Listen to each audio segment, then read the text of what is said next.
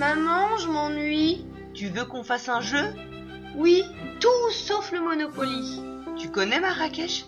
C'est comme le Monopoly, mais en 100 fois mieux. Bonjour les papas joueurs et bonjour les mamans joueuses. Je suis Paul Gara et comme je vous l'annonçais il y a quelques semaines, ce mois-ci, je vous propose de parler d'escape games destinés aux enfants. Les escape games sont à la mode, on le sait tous, et on a vu fleurir un grand nombre d'escape games, books, box, clés en main, prêts pour être joués à domicile. Le public enfant n'est donc pas au reste et eux aussi ont désormais leur boîte junior à disposition. Boîtes qui raviront les parents, impatients d'éprouver la débrouillardise de leur chère tête blonde, rousse, brune ou châtain.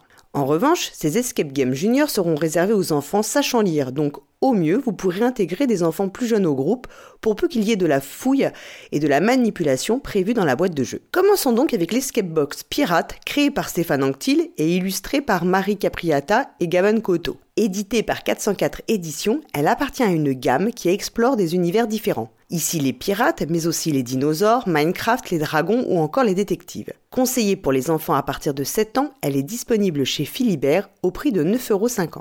Dans cette boîte, vous trouverez 40 cartes, un poster, ici la carte de l'île sur laquelle nos jeunes moussaillons sont débarqués à la recherche d'un trésor fabuleux, et un petit livret explicatif destiné au maître du jeu. En effet, dans cette escape box, vous ne pourrez pas tenter de résoudre les énigmes aux côtés de votre enfant, mais vous devrez mettre la main à la pâte. Dans ce livret, vous trouverez des conseils généraux pour gérer la session de 45 minutes pendant laquelle se déroulera l'escape, puis le modus operandi de cette session. Préalablement au début de l'aventure, le maître du jeu doit définir la zone dans laquelle celle-ci se déroulera, puis cacher soigneusement un certain nombre de cartes, entre 25 et 30, que les joueuses devront rechercher dans la première phase de l'aventure. Une fois les cartes dissimulées, on peut rappeler les enfants. On leur remet alors la carte de l'île, la carte boussole, et on leur lit la petite introduction figurant dans le livret afin de les immerger dans l'ambiance. On peut même scanner un QR code qui permettra d'accéder à une musique d'accompagnement qui servira également de timer aux 45 minutes dont les joueuses disposent pour accomplir leur mission. Retrouver le trésor mythique du capitaine Buzard. Autant vous dire que le moment où vous donnerez le feu vert pour la recherche des cartes ressemble à l'ouverture d'une cage à fauves affamée. Et c'est aussi dans cette phase que de plus jeunes joueuses pourront être associées à l'aventure car la fouille leur est totalement accessible. C'est aussi le moment pour bluffer vos enfants grâce à votre imagination en matière de cachette, même si je vous recommande d'alterner cachette tarabiscotée et cartes laissées plus en évidence. Je vous recommande également de bien noter mentalement ou au moyen de photos les endroits où vous cachez ces cartes, car il serait dommage de ne pas pouvoir par la suite résoudre les énigmes parce qu'une des cartes reste introuvable. Une fois ces cartes réunies, les joueuses peuvent commencer à résoudre les énigmes et à chaque énigme résolue, vous leur donnerez une des cartes que vous avez gardées en main, qui leur permettra de résoudre l'énigme suivante, et ainsi de suite, jusqu'au trésor tant convoité. Les énigmes sont simples, sans être simplistes, et reposent sur des classiques. Texte codé, observation, énigmes mathématiques. Elles sont tout à fait adaptées à un groupe d'enfants de l'âge préconisé. Et bien sûr, toute l'attitude est laissée aussi au maître du jeu pour guider les enfants, leur donner des indices si nécessaire, mais en aucun cas, il ne faut les laisser piétiner trop longtemps, sinon on prend le risque d'un fort découragement. Le bilan à la maison a été très positif. Le trésor a été retrouvé en 39 minutes avec un groupe composé de Paul Gara Junior version 10 ans et Paul Gara Junior bis 4 ans, qui n'a pu concrètement aider qu'à la phase de fouille, mais aussi de Paul Gara Senior, que je ne recommanderais pas pour les énigmes mathématiques. Les enfants ont été conquis par cette phase de fouille, et j'avoue être très fier de certaines des cachettes que j'ai imaginées avec un petit hommage à la lettre volée d'Edgar Allan Poe, mais aussi par les énigmes à résoudre. À cet égard, il est amusant de noter que les énigmes qui paraissent les plus simples en qualité de maître du jeu quand on les lit dans le livret sont celles qui peuvent donner le plus de fil à retordre, et inversement. Ah, ce fichu perroquet Côté maître du jeu, je dois avouer que de prime abord, la phase dissimulation des cartes me paraissait un peu fastidieuse. Au final, cela s'est révélé un moment amusant et créatif. Quant à la supervision de la résolution des énigmes, c'est toujours un moment délicat,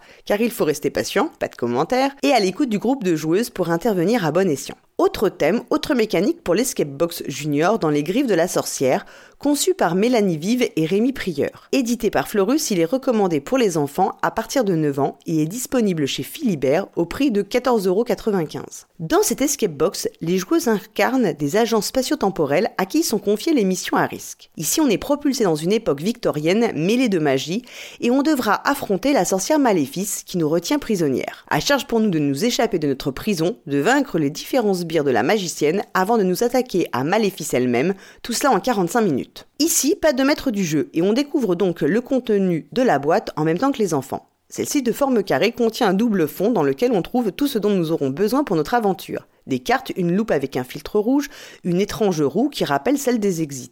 Un livret est également fourni expliquant le contexte de notre mission, le cheminement de notre périple à la manière d'un livre dont vous êtes le héros, et en fin de livret, une section réservée aux indices, aux solutions des énigmes et également une grille permettant de valider les réponses données. On démarre donc dans une geôle lugubre, accompagné d'un petit robot qui sera notre familier dans cette aventure. C'est en effet lui qui nous guidera car pas d'adulte maître du jeu ici. On peut donc se lancer dans l'aventure avec nos enfants. Le livret nous précise alors que certaines des cartes sont désormais utilisables par les joueuses. Il s'agit de cartes sorts qui, utilisées à bon escient, nous donneront les instructions permettant de réussir les différentes énigmes. Ainsi, à chaque énigme résolue, on obtient d'autres cartes qui nous permettront d'atteindre le repère de Maléfice et de triompher d'elle. Les cartes sorts sont une très bonne idée car elles permettent une grande immersion dans l'intrigue. Les joueuses doivent rechercher le bon sort à utiliser pour franchir chaque obstacle. On oublierait presque qu'il ne s'agit que de cartes d'indice. Le matériel est aussi agréable pour les enfants. Une loupe avec un filtre de couleur, une roue, ça marche toujours, et cela permet de la manipulation qui rappellera les escape games en salle. Le visuel du jeu est également soigné, les illustrations des cartes sorts sont réussies et rappellent également les jeux vidéo un peu rétro qui ont tant la cote aujourd'hui. En revanche, il y a une ou deux énigmes vraiment tordues dans le lot qui nous ont rendu particulièrement dubitatives. Le livret d'accompagnement pourrait être amélioré, notamment il est facile de se mélanger entre les pages indices, solutions et confirmations de réponses.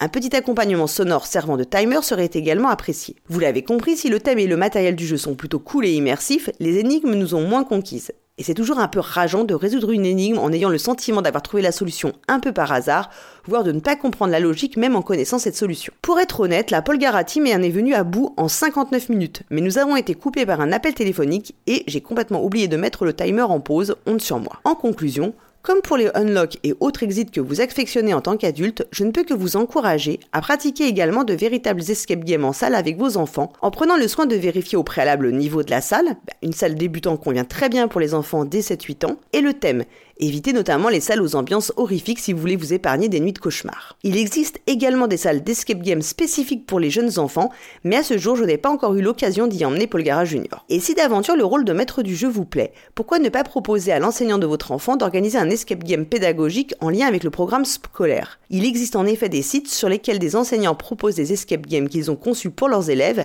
qui peuvent être réutilisés et je vous indiquerai le lien dans le billet. On se retrouve en septembre prochain D'ici là, pendant vos vacances, évadez-vous, jouez bien et surtout avec vos enfants.